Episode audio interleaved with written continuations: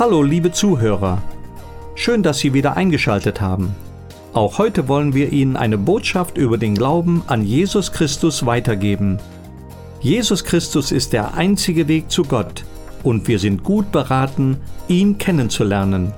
Noch mehr unserer Radiobotschaften können Sie jederzeit auf unserer Internetseite missionswerk-heukelbach.de herunterladen und anhören. Heute am Mikrofon Rudi Joas.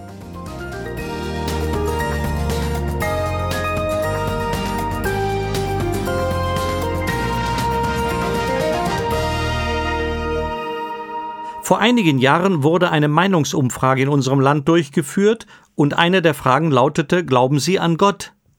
Als Ergebnis kam heraus, dass ca. 65 Prozent unserer Mitbürger an Gott glauben oder an ein höheres Wesen, wie immer man es nennen mag. Trotzdem sind unsere Kirchen, abgesehen von den hohen kirchlichen Feiertagen, relativ leer. Ich begrüße alle Zuhörer zu dem heutigen Thema, warum in die Gemeinde gehen. Das ist der vorerst vorletzte Teil unserer sogenannten Gemeindereihe. Wie gewohnt lese ich auch jetzt wieder erst ein Wort aus der Bibel vor. Hebräer 10, 22 bis 25. So lasst uns hinzutreten, mit wahrhaftigem Herzen, in völliger Gewissheit des Glaubens, durch Besprengung der Herzen los vom bösen Gewissen und am Leib gewaschen mit reinem Wasser. Lasst uns festhalten am Bekenntnis der Hoffnung, ohne zu wanken, denn er ist treu, der die Verheißung gegeben hat, und lasst uns aufeinander acht haben, damit wir uns gegenseitig anspornen zur Liebe und zu guten Werken, indem wir unsere eigene Versammlung nicht verlassen, wie es einige zu tun pflegen, sondern einander ermahnen und das umso mehr, als ihr den Tag herannahen seht. Wenn am nächsten Sonntag alle Menschen, die von sich behaupten, an Gott zu glauben, in die Kirchen gehen würden, dann hätten wir wahrscheinlich viel zu wenig Gemeindehäuser. Lieber Zuhörer, wenn wir möchten, dass unsere Gemeinde wieder voller wird, dann müssen wir uns die Frage stellen, warum sollte jemand den Wunsch haben, in unsere Gemeinde zu kommen? Und wir müssen uns selbst fragen, warum komme ich eigentlich in diese Gemeinde? Als erstes will ich natürlich noch einmal hervorheben und betonen, wer eigentlich zur Gemeinde Gottes gehört. Es sind nicht die, an denen andere Menschen ohne ihr Zutun irgendwelche heilsvermittelnde Handlungen vollzogen haben. Da brauchen wir uns nur umzuschauen, um so viele Menschen zu entdecken, die das erfahren haben und trotzdem überhaupt nichts von der Bibel und oft auch von Gott halten. Es sind auch nicht solche, für die der Kirchgang ein kulturelles Ereignis ist. Sie meinen, es gehört einfach dazu, dass man am Heiligabend oder am ersten Weihnachtstag oder zu Ostern in die Kirche geht. Zur Gemeinde Gottes nach dem Neuen Testament gehören nur solche, die bewusst und willentlich im Glauben zum Herrn Jesus am Kreuz geblickt haben und von ihm Vergebung ihrer Schuld und Sünde empfangen haben. Sie haben nämlich nicht nur Vergebung empfangen, sondern auch ewiges Leben und den Heiligen Geist als gewissermaßen eine Anzahlung auf das, was im Himmel auf jeden Gläubigen wartet. Dieser Heilige Geist fügt die so gläubig gewordenen als Glieder in den Leib Christi, die Gemeinde, ein. Nur solche sind im eigentlichen Sinne Christen, die anderen wurden einmal von einem Evangelisten als Etikettenschwindler bezeichnet. Im Folgenden reden wir also von der Gemeinde als dem Ort oder die Gemeinschaft, in der die echten Christen zusammenkommen. Natürlich gehen Kinder Gottes in die Gemeinde, um Gott zu loben und zu preisen und um durch die Verkündigung des Wortes Gottes Stärkung und Trost für den täglichen Lebenswandel zu empfangen.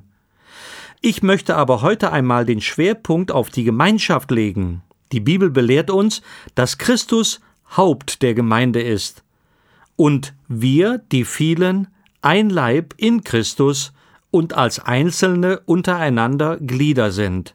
Römer 12, Vers 5. Es geht also nicht nur um die Beziehung zwischen dem Haupt der Gemeinde, dem Christus, und uns, den Erlösten. Alle gemeindlichen Beziehungen sind von daher Beziehungen von Gliedern untereinander. Also nie allein zwischen einem Haupt und den Gliedern. Stell dir einmal vor, ein Prediger hält eine wirklich gewaltige Predigt. Die Gläubigen bekunden ihr Einverständnis mit dem Gepredigten und ihre Begeisterung mit zahlreichen Amen. Was für einen tiefgeistlichen Eindruck wird diese Gemeinde machen? Jeder, der das einmal gehört hat, wird wahrscheinlich begeistert sein. Tatsache ist aber, dass ihr wirklicher geistlicher Zustand gar nicht durch die Predigt sichtbar wird, sondern erst dann zutage tritt, wenn die einzelnen Geschwister unter sich zusammenkommen. Das Prinzip, dass einer von der Kanzel herab redet und die anderen auf ihren Bänken sitzen und zuhören, ist für die Verkündigung der frohen Botschaften an Sünder zwar lebenswichtig, birgt aber die große Gefahr in sich, dass es im christlichen Leben leicht zur Passivität führen kann. Was der Gemeinde Leben und inneres Wachstum verleiht, ist vielmehr das Prinzip des gemeinsamen Gesprächs, am runden Tisch sozusagen, wo die Gläubigen einander gegenseitig ermuntern. Ich gehöre zu einer relativ jungen Gemeinde, die aus einer Hauskreisarbeit heraus entstanden ist. Rückblickend muss ich sagen, dass wir die größten Wachstumsschübe in Zeiten erhalten haben, in denen ein reges persönliches Miteinander unter den Geschwistern der Gemeinde stattgefunden hat. Dort, in den einzelnen Häusern und Familien, findet die nachhaltigste Unterweisung der Gemeinde statt. Deshalb sollten wir uns immer fragen, trägt unsere Gemeinschaft das echte Siegel des Einander? Die Gemeinde ist also da zur Gemeinschaft untereinander und zum gegenseitigen Ermuntern. Das ist manchmal gar nicht so einfach, weil die Gemeinde mitunter aus ganz sonderbaren Typen besteht. Gott hat in der Gemeinde Menschen zusammengefügt, die in der Welt möglicherweise nie zusammengepasst und zusammengefunden hätten. Das zeigt aber auch das Wunder der Gemeinde, dass jetzt durch den Heiligen Geist eine innere Einheit entsteht, die man mit menschlichen Einrichtungen wie Ökumene oder dergleichen gar nicht machen kann. Die Ägypter drückten in ihren Hieroglyphen die Nutzlosigkeit eines alleinstehenden Mannes durch einen einzelnen Mühlstein aus, der, wenn alleine, kein Mehl mahlen kann. Erst verbunden mit einem anderen Mühlstein ist er für diesen Zweck sehr nützlich. Das ist doch ein gutes Bild für ungesellige Christen, die sich einbilden, als Christ allein in dieser Welt leben zu können und die die Gemeinschaft der Gläubigen nicht wollen. Sie sind für den Herrn vergleichsweise nutzlos. Das ist ein weiterer Grund, warum wir in der Gemeinde leben sollen. Der Herr hat uns für unsere Wirksamkeit voneinander abhängig gemacht. Dazu hat er uns auch Gaben und Talente gegeben. Sie werden nicht eher richtig gebraucht, bis sie die Mängel anderer ergänzen. Das meint Paulus und auch Petrus, wenn sie davon reden, dass die Geistesgaben zum Nutzen für die Gemeinde, für alle gegeben wurden. Lies 1. Korinther 12, Vers 7. Jedem wird aber das offensichtliche Wirken des Geistes zum allgemeinen Nutzen verliehen. Und im 1. Petrus 4, Vers 10 heißt es, dient einander, jeder mit der Gnadengabe, die er empfangen hat, als gute Haushalter der mannigfaltigen Gnade Gottes. Dies ist die eine Seite der Notwendigkeit für die Gemeinschaft. Wir müssen uns mit den Schwachen verbinden, um eine Sphäre zu finden oder zu schaffen, wo wir mit unserem Pfund wuchern können, indem wir ihnen helfen. Auf der anderen Seite sind unsere Schwächen und Mängel dazu bestimmt, uns in die Gemeinschaft mit stärkeren Brüdern hineinzuziehen, von denen wir Hilfe und Anleitung empfangen können. Egal zu welcher Gruppe wir uns zählen, zu den Stärkeren, die anderen helfen, oder zu den Schwächeren, die von anderen Hilfe in Anspruch nehmen, so oder so ist das Ursache genug, die Gemeinschaft in der Gemeinde zu suchen und sie nicht zu versäumen. Es gehört einfach zum Wesen des Volkes Gottes, dass sie sich zusammengesellen und in einer engen Gemeinschaft leben. Wilde Tiere streifen allein auf der Suche nach Beute durch die Wildnis, aber Schafe gehen immer und am liebsten in der Herde. Wir können auch von David lernen, der einmal gesagt hat, ich halte mich zu allen, die dich fürchten und deine Befehle halten. Psalm 119, Vers 63. David hat seine Frömmigkeit aber nicht nur dadurch gezeigt, dass er seine Gesellschaft sehr sorgfältig auswählte, sondern auch durch die neue Liebe, die ihn mit seinen neuen Lebensgefährten verband. Wir wollen noch miteinander beten. Lieber Herr Jesus, du hast uns, die wir Vergebung unserer Schuld und Sünde empfangen haben, in die Gemeinde gestellt. Danke für die Gemeinde, zu der ich gehören darf. Hilf mir bitte und hilf uns allen doch, den Platz zu finden und einzunehmen, den du für uns vorgesehen hast. Herr Jesus, ich bitte dich auch heute wieder um deinen Segen für jeden unserer Zuhörer. Amen.